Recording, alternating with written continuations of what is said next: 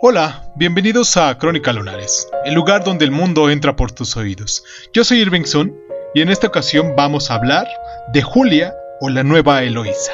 de Jean-Jacques Rousseau. Comenzamos.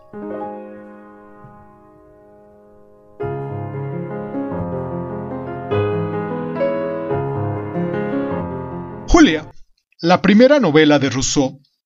Toma como modelo la historia medieval de Eloísa y el amor prohibido entre ésta y su tutor, Abelardo. En Julia, sin embargo, Rousseau transforma el secreto y el pecado de la renuncia y redención y hace que sea la alumna y no el maestro quien reclame sobre todo nuestra atención.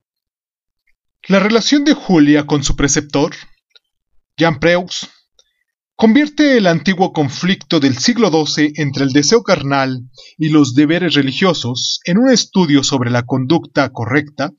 típico del siglo XVIII, y Rousseau, en esta novela epistolar, vincula la tradición clásica de la virtud cívica con su equivalente ilustrado, el orden doméstico y con el resurgir del sentimiento individual que finalmente habría que desembocar en el movimiento romántico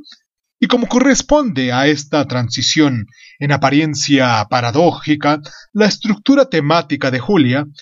es al mismo tiempo rigurosa y extraña, y en la primera mitad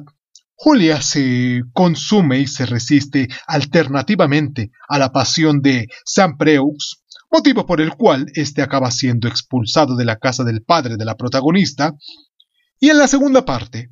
Saint-Preux regresa a la nueva propiedad en la que se ha establecido Julia y su marido, Wolfman, y en la que los tres conviven felizmente, dedicados tanto al cultivo del espíritu como del paisaje. En este Eliseo estático, los peligrosos deseos de la primera parte de la novela son retomados desde el punto de vista erótico. Para lector, para nosotros, esta concordia alegórica de la virtud y el deseo hace que resulte un poco sospechoso el triunfo de Julia, y el carácter irreductible del problema, sin embargo, convierte la dificultad de la novela de Rousseau en un obstáculo persistente y contemporáneo.